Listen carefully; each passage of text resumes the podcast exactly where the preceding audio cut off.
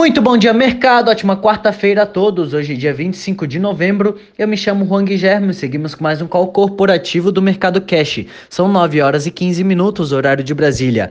Índice S&P 500 Futuro indicando alta de 0,08% e o índice Bovespa Futuro indicando queda de 0,55%. O índice brasileiro encerrou o dia de ontem em alta de 2,24%, cotado aos 109.786 pontos, puxado pelas blue chips como Petrobras Petrobras, Vale e os bancos. No radar macroeconômico, o que impulsionou o apetite por risco foi o rally das vacinas, que se somou à autorização do governo Trump para o início da transição para o presidente eleito Joe Biden. Além disso, a vacina Sputnik V da Rússia apresentou mais de 95% de eficácia, segundo o fabricante, e é uma das mais baratas até agora, com preço estimado em menos de 55 reais por dose. Aqui no Brasil, Paulo Guedes descartou prorrogar o auxílio emergencial para além do final de dezembro. Hoje os mercados mundiais oscilam entre leves, leves ganhos e perdas, assimilando os ganhos provocados pelas notícias na corrida pela vacina. Na Europa, a Espanha registrou 537 novas mortes e Itália 853, o maior patamar desde março. Ontem também o governo francês anunciou afrouxamento limitado do lockdown a partir de meados de dezembro. A Alemanha e Espanha estudam implementar restrições sobre as reuniões de Natal e Ano Novo. O Eurostox opera em alta de 0,2%, a Alemanha opera em queda de 0,06%, Paris sobe 0,14%, Milão opera em alta de 0,76% e Reino Unido opera em queda de 0,53%. Nos Estados Unidos é véspera do feriado de ação de graças e às 10h30 serão revelados os dados sobre pedido do seguro-desemprego no país, assim como o dado revisado do PIB do terceiro trimestre, com alta esperada de 33,1% em termos anualizados.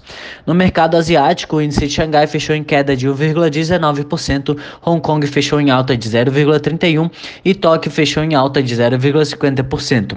Entre as commodities, os contratos futuros do minério de ferro negociados na Bolsa de Dalian fecharam em alta de 0,57%, a 133,77 dólares e o petróleo Brent opera em alta de 0,77% a 48,15 dólares. No cenário corporativo, temos notícias da Notre Dame, em que a Notre Dame Intermédica anunciou na terça-feira a compra de 100% do Grupo Hospital do Coração de Londrina por 170 milhões de reais, informou a companhia de planos de saúde em fato relevante ao mercado. O valor da aquisição equivale a 700 mil reais por leito, informou a companhia. O preço do negócio será pago em dinheiro à vista, descontado o endividamento líquido não informado pela Intermédica. O Grupo Hospitalar de Londrina opera um complexo de saúde com dois dois hospitais gerais, o Pais Leme e o Bela Suíça. São 248 leitos no total, sendo 83 de UTI, além de dois centros clínicos com 32 consultórios. Todas as operações dos hospitais, dos hospitais serão feitas em Londrina, no Paraná. A cidade é uma das principais do estado e a área de influência do grupo hospitalar Londrina chega a 1,1 milhão de habitantes e 292 mil beneficiários de planos de saúde. Em 2019, o grupo hospitalar de Londrina apresentou um faturamento líquido de de 135,2 milhões. Banco do Brasil. Carlos Hamilton Vasconcelos Araújo renunciou ao cargo de vice-presidente de gestão financeira e de relações com investidores na terça-feira, com efeito a partir de 1 de dezembro, disse o Banco do Brasil em comunicado ao mercado. O Conselho de Administração elegeu Carlos José da Costa André ao cargo. Posse está prevista para o dia 1 de dezembro e Carlos André é funcionário de carreira do BB há 37 anos. A STT. A STT anunciou na terça-feira a mudança da nomenclatura da companhia para AS Brasil. Hoje a empresa assumiu a identidade definitiva de AS Brasil e reforça o seu posicionamento de ser a opção número um no mercado livre de energia, afirmou a empresa em nota. Além disso, foi realizado o lançamento da plataforma digital Energia Mais, que busca oferecer às pequenas e médias empresas uma experiência completa, simplificando o processo de migração para o mercado livre. Natura. A Natura inaugurou na terça-feira um centro de pesquisa e desenvolvimento de produtos na região metropolitana de São Paulo, de olho em acelerar o tempo de resposta da companhia às novas tendências do mercado, afirmaram executivas da quarta maior fabricante de cosméticos do mundo. O centro inaugurado em Cajamar, São Paulo, recebeu investimentos de 35 milhões em sua infraestrutura física e deveria ter sido inaugurado em abril, não fosse a chegada da pandemia. O valor do investimento total não foi revelado. PetroRio. A PetroRio informou na terça que recebeu da Trust Investimentos correspondência informando que detém 16 milhões de ações ordinárias do capital social da empresa, o que o equivalente a 11,69% do capital social da PetroRio.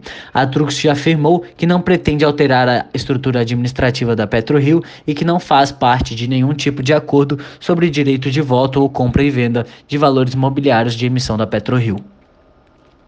Equatorial. A Equatorial Energia teve recomendação elevada pelo banco de underweight para neutra pelo JP Morgan, com preço-alvo de 25 reais, implicando potencial de alta de 21% em relação ao último fechamento. Gerdau e Minas e CSN. Analistas do Goldman Sachs enxergam preços maiores do aço nos próximos trimestres. Em relatório enviado na terça-feira a clientes, elevaram os preços-alvo de Gerdau e Minas e CSN. BRF. Em relatório de divulgado na terça-feira, a agência de classificação de risco S&P Global Ratings reafirmou o rating da companhia em escala global em BB- e o rating em escala nacional em AA+. A perspectiva foi elevada de estável para positiva, uma sinalização de que os ratings podem ser elevados nos próximos 12 meses. Em nota, a BRF afirmou que continua atuando de forma disciplinada na otimização de sua estrutura de capital, redução do custo médio do seu endividamento financeiro e sustentação de posição prudencial de liquidez. Por hora, estas são as principais notícias. Desejo a todos um excelente dia e ótimos negócios. Um forte abraço.